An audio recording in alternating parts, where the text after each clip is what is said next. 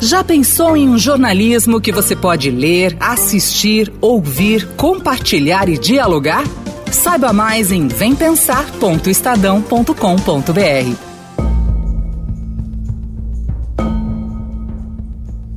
O vice-presidente da República, Milton Mourão, trouxe novamente à tona uma discussão antiga: cobrar ou não mensalidade em universidades públicas. Segundo ele, é preciso pensar seriamente e sem preconceitos na possibilidade de estudantes com melhores condições financeiras pagarem para frequentar as federais. Então é algo que nós temos que pensar hoje seriamente, sem preconceitos, não é? que seria um recurso que poderia ser canalizado para aqueles jovens que precisam de financiamento e pagar uma universidade privada. É, seria uma compensação muito justa isso aí.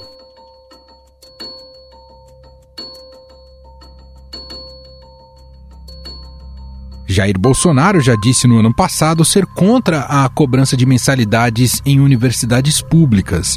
O presidente argumentou que, na hipótese de se cobrar mensalidades, alunos de famílias com renda mais alta poderiam sair do país para estudar. Vai cobrar mensalidade de alunos né, de universidades públicas. Onde está isso no plano de governo? Onde eu falei isso? Mentem descaradamente. O pagamento, segundo Mourão, poderia ser canalizado para financiar a entrada de alunos de menor renda no ensino superior em instituições privadas. Que buscar espaço fiscal e fonte de financiamento. E uma fonte de financiamento seria, né, eu não, não tenho assim dado numérico, mas ouso arriscar que uns 60% dos que frequentam a Universidade Federal têm condições de pagar. Né? E o pagamento que eles fizessem né, serviria para que mais alunos ingressassem no setor privado e, consequentemente, nós aumentássemos né, a nosso percentual de jovens com curso superior. No último censo realizado no Brasil, em 2018, mais de 8 milhões de alunos estavam matriculados no ensino superior, sendo que pouco mais de 2 milhões em instituições federais ou estaduais. O artigo 206 da Constituição garante a gratuidade do ensino público em estabelecimentos oficiais. Na interpretação da lei, isso inclui cursos de graduação, mestrado e doutorado em universidades estaduais, federais e institutos tecnológicos. Alguns países, como França e Portugal, costumam cobrar uma taxa inferior a 1.500 dólares por ano em universidades públicas. Na Câmara dos Deputados, uma proposta de emenda à Constituição do deputado general Peternelli, do PSL de São Paulo, determina que as universidades públicas deverão cobrar mensalidades dos alunos menos os carentes.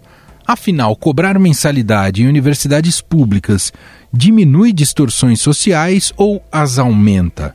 Converso agora com a diretora do Centro de Excelência e Inovação em Políticas Educacionais da FGV e ex-diretora de Educação do Banco Mundial sobre esse assunto, Cláudia Costin.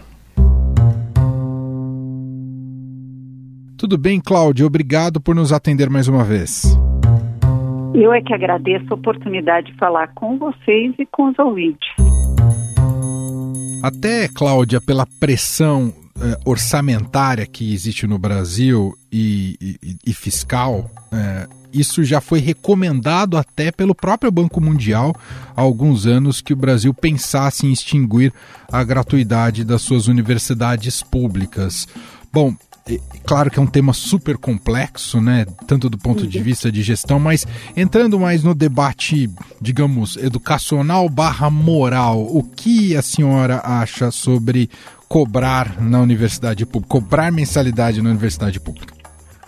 Olha, eu a primeira reação minha é dizer o seguinte: nós temos inúmeros problemas educacionais. Nós não estamos garantindo aprendizado à altura no ensino fundamental e médio. Nós temos falta de vagas, ainda não universalizamos a pré-escola e falta de vagas em creches. Nós temos uh, universidades com grande rigidez de gestão. Eu não creio que essa é a prioridade número um uh, da política educacional. Uh, nós existem, é verdade que os, os, países com melhores sistemas educacionais do que o nosso uh, cobram mensalidades dos alunos, mas é também verdade que o Estado participa, mesmo nos Estados Unidos, nas, uh, tanto em universidades públicas quanto em várias particulares, uh, com um aporte bastante importante, especialmente para garantir um pouco mais de equidade no acesso à universidade, quanto uh, para financiar pesquisas. É importante lembrar que as nossas universidades trabalham com pesquisa, 90% da pesquisa nacional é feita em universidades públicas. Então, imaginar que a crise fiscal vai se resolver cobrando mensalidades no ensino superior nas universidades públicas não vai, de fato não vai resolver o nosso problema. E tem um outro problema que a gente precisa falar. Quando a gente olha para a população uh, de 25 a 34 anos, menos de 20% tem diploma universitário. E quando a gente olha para a proporção de alunos de meio mais, mais vulnerável que tem acesso, aí é uma parcela muito pequena. Então, cobrar é uma saída? Não, mas também não é um pecado mortal pensar na hipótese. Se a gente quer construir um gasto público mais bem estruturado na área educacional, nós vamos ter que, sim, como o Fundeb estabeleceu, ampliar o investimento, especialmente na educação básica, e podemos sim pensar em, no futuro, cobrar mensalidades. Mas, repito, não é a prioridade da política educacional. Até porque, Cláudia, todo o nosso sistema é desigual porque reflete a desigualdade econômica do país. Aqueles que têm mais condições de entrar nas boas universidades, a maior parte, públicas no país uhum. são aqueles que tiveram condições de fazer as melhores escolas, que geralmente no Brasil são pagas, são caras e uhum. a elite acaba frequentando. Então, a culpa não está necessariamente na qualidade da universidade. Não sei se eu posso chegar a essa conclusão, queria te ouvir. Uhum. Mas a culpa não está necessariamente na universidade, mas no sistema desigual como um todo. Correto, Cláudio? Verdade, verdade. O, o, PISA, que é um teste internacional de qualidade da educação, que permite comparar países, porque ele é centrado em competências de jovens de 15 anos e não em currículos, é, ele nos mostra não só que nós não estamos bem em educação, mas também nos mostra que entre os as 79 economias que participaram na última edição desse exame, o Brasil é o segundo mais desigual do ponto de vista educacional. Então, nós temos uma profunda desigualdade educacional que se construiu, é importante falar, Emanuel, por desenho, porque na década de 40 nós decidimos que era muito mais importante ter uma universidade que, nas palavras do Alceu de Amoroso Lima, formariam uma elite iluminada e que depois, pouco a pouco, o resto da sociedade entraria na, na escola, então é priorizar a universidade com investimento e não prestar atenção na educação básica. Só que essa tal elite iluminada acabou se divorciando do resto da sociedade e a universidade ficou lá é, até bem recentemente isolada. Nos últimos anos, é, é verdade, nós ampliamos o acesso, mas ainda é muito insuficiente e mesmo que tenhamos ampliado para por meio de políticas de ação afirmativa, de cotas e outras coisas, a, a participação dos alunos vindos de famílias mais vulneráveis é muito pequeno, porque as universidades, mesmo que eles cheguem lá, não há políticas de apoio, como existe na Europa, a alunos de mais baixa renda. E, além disso, a, a qualidade da educação pública básica, que é onde estão a maior parte dos alunos brasileiros, 81,7% dos alunos brasileiros estudam em escolas públicas, né? Ela ainda tem que avançar bastante, para usar um eufemismo. A senhora citou, né, falou sobre o sistema de, de cotas, né, e especialmente o de cotas sociais, uh, de, de, de fundo de análise socioeconômica. Eles precisariam ser qualificados e ampliados, Cláudia? Olha, as políticas de cotas, elas trouxeram para a universidade grupos tradicionalmente excluídos. Sejam as cotas de alunos de escolas públicas, como a USP uh, trabalhou durante muito tempo uh, e continua trabalhando, quanto as cotas uh, étnico-raciais. Eu acho que elas cumprem um papel interessante que as universidades americanas e europeias também buscam, que é diversificar o seu corpo docente, ou seja, ter, permitir que uma representação interessante da sociedade tenha acesso à universidade. No nosso caso, no Brasil, uh, nós temos uma certa dívida, tanto com a população indígena quanto com a população negra, né? Nós somos o último país no continente a acabar com a escravidão e jogamos um, quando acabou a escravidão no final do século XIX, quando os outros países já tinham acabado, jogamos maior parte dessa população, inclusive numa ilegalidade, porque uh, ao mesmo tempo, uh, tempo emitimos aquela lei contra a vadiagem. Frente a isso, eu acredito, frente ao reduzido acesso que ainda uh, as uni nossas universidades têm de população afrodescendente, é importante manter essas cotas, elas precisam ser aprimoradas com sistemas de apoio psicológico para quem vivia num meio um pouco diferente, de ajustamento para aqueles que assim o desejarem. Inclusive, uh, residências estudantis, né, como vários países uh, têm nas suas universidades. Muito bem, nós ouvimos Cláudia Costin, diretora do Centro de Excelência e Inovação em Políticas Educacionais da FGV e ex-diretora de Educação do Banco Mundial. Cláudia, mais uma vez, muito obrigado por atender aqui a nossa reportagem. Eu é que agradeço a oportunidade.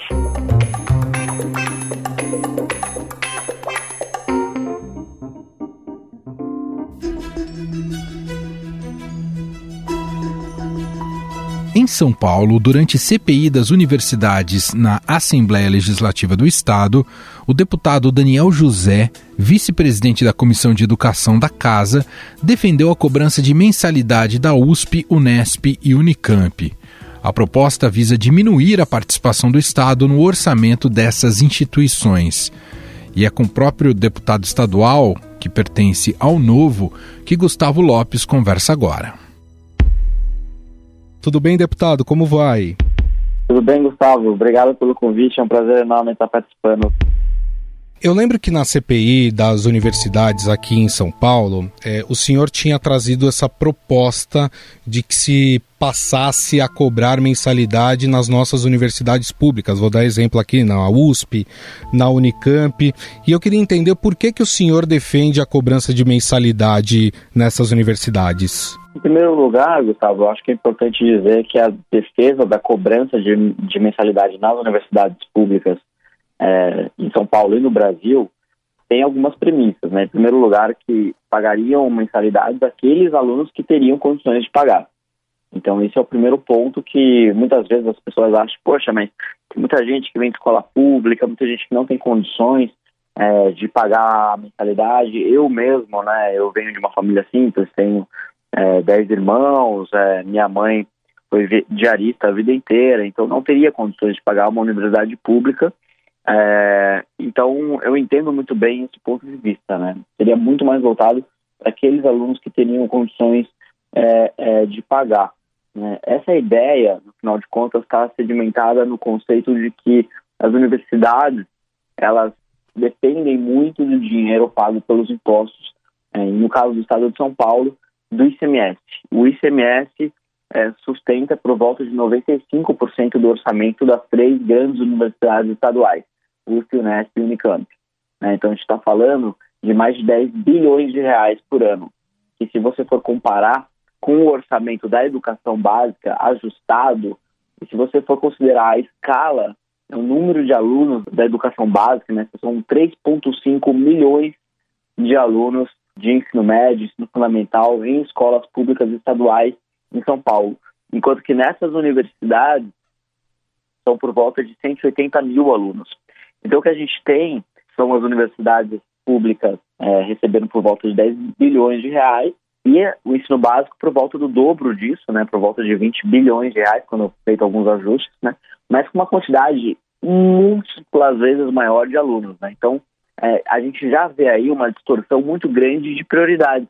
Né? No Brasil, a gente prioriza muito mais o aluno da universidade em comparação com o aluno uh, do ensino básico. E as injustiças não param por aí né? porque, em primeiro lugar, né, o ICMS, que é o imposto que mantém os alunos das universidades estaduais, ele é um imposto que incide de uma maneira muito mais pesada sobre a população mais pobre, né? porque é um imposto que incide sobre consumo de mercadorias e serviços. Né?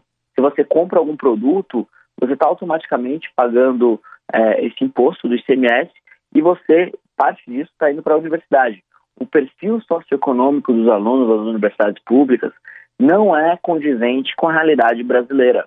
Né? A maior parte dos alunos que estudam nas universidades públicas são alunos que tiveram sua educação básica em escolas particulares. E por último, né, para é, fazer um argumento jurídico, na Constituição Federal de 88, no artigo 208, né, que fala sobre as responsabilidades é, da educação, né, o que, que, tipo de serviço deveria ser disponibilizado de forma gratuita na educação, tem ali no o ensino fundamental, obrigatório e gratuito, né, o ensino médio né, e o ensino especializado, então pré-escola também. Então não tem em nenhum momento na Constituição Federal nenhum artigo que explicite que é obrigação do Estado fornecer ensino superior gratuito. Tanto que naquela época que a Constituição foi aprovado em 88, nem sequer a gente conseguia garantir o acesso ao ensino médio público para todos os alunos do Brasil. A gente conseguia só para uma parcela, mais da metade estavam de fora. Então, obviamente, ao longo dos anos, isso foi melhorando, mas é, naquela época eles não tinham ideia, nem, nem tinham é, como garantir a oferta de ensino superior gratuito. Né? Então, nem na Constituição isso está presente.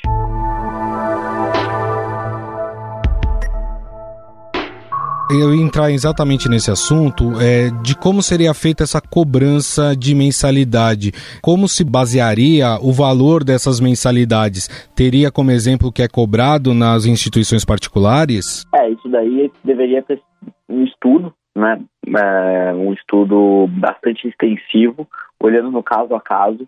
Obviamente, uma mensalidade de um curso de medicina na USP seria diferente da uma mensalidade no curso de pedagogia da USP né? Então são cursos que demandam estruturas diferentes, que demandam, que tem uma estruturas de custo completamente diferentes e que deveria existir um estudo de mercado para entender o quanto que essas universidades particulares, né, que ensinam essas essas matérias, essas áreas né, do conhecimento, quanto que elas cobram e a partir daí é, definir um, uma precificação que garantisse também é, a atratividade da universidade pública diante daquelas é, do setor privado. Isso é bastante importante justamente para que não haja nenhum risco de debandada de alunos ou perda de interesse é, pelas universidades públicas. Né? Isso, de novo, né, é algo que acontece em a maior parte dos países do mundo. Existem vários sistemas de, diferentes de cobrança, seja de mensalidade mesmo, seja é, uma, uma espécie de cobrança posterior à formatura, em forma de pagamento de, de bolsas, né? O modelo da Austrália e da Inglaterra é muito bom e também alguns outros modelos, inclusive, que é, passam a, a, a, considerar uma alíquota diferente no imposto de renda das pessoas que estudarem em universidades públicas no futuro. Então, existem uma série de modelos, vários países do mundo testam modelos diferentes. O modelo americano, que muitas vezes é o que as pessoas imaginam, que é aquela coisa de você pagar mensalidades independentemente da sua situação após formado, não é um modelo que tem sido bem sucedido. Né? Eu gosto muito mais do modelo inglês e do modelo australiano, onde você passa a pagar de volta aquela mensalidade depois de formado, quando você atinge um certo nível mínimo de renda, é, e quando em períodos em que você esteja desempregado, não gerando renda, é, você não precisaria pagar de volta. Então, é, esses são alguns modelos, né? E, o, o, obviamente, a cobrança de mensalidade é, direta ali enquanto os alunos estão estudando. O modelo, por exemplo, que é adotado na França, se eu não me engano, que é o pagamento de uma taxa de administração, que é um valor único que você paga é, por ano, seria também uma opção? Então, o modelo francês é, de universidades é muito parecido com o nosso, né? Essa taxa, né, que para muitas universidades, dependendo, é, obviamente, da região, etc., pode ser 300 euros, pode ser 500 euros para que os alunos possam estudar no semestre ou num ano, né? Isso é praticamente uma pequena taxa que é cobrada ali do, dos alunos, simbólica, né? Então aquilo ali não é uma mensalidade, né? É, isso não corrige as distorções que a gente está tentando corrigir, as injustiças que a gente está tentando corrigir aqui no Brasil, onde é, alunos que têm condições para para bancar sua própria faculdade no seu ensino superior, fazem uma universidade pública de qualidade e sem pagar nada, né? Então, basta você ir, por exemplo, na, no estacionamento da Escola Politécnica da USP. Você vai ver ali vários carros é, de alto padrão, né, em que os alunos ganham por ter passado na universidade, né, por ter passado no vestibular. Né?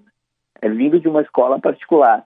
Então, enfim, é um cenário de muita é, de muita injustiça que poderia ser aprimorado através da cobrança de mensalidade. Muito bem, nós conversamos com o deputado estadual pelo Partido Novo, Daniel José, ele que é vice-presidente da Comissão de Educação e Cultura da Assembleia Legislativa de São Paulo. Deputado, gostaria muito de te agradecer, muito obrigado aqui pelos esclarecimentos. Muito obrigado pelo convite, é um prazer enorme e é um assunto muito importante para que a gente possa colocar novamente como prioridade no Brasil a educação básica, para que todos aí tenham oportunidades para se desenvolver e, e crescer aí ao longo da vida.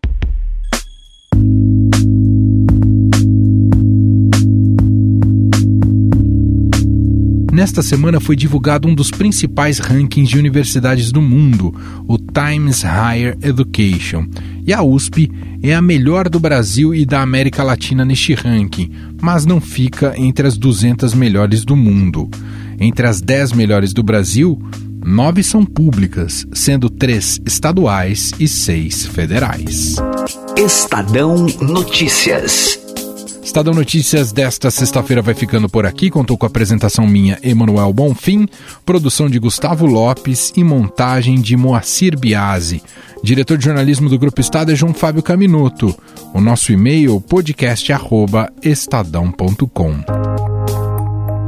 Hoje temos mais um encontro às 5 horas da tarde com mais uma edição do podcast na quarentena. Então um abraço para você e até já. Estadão Notícias.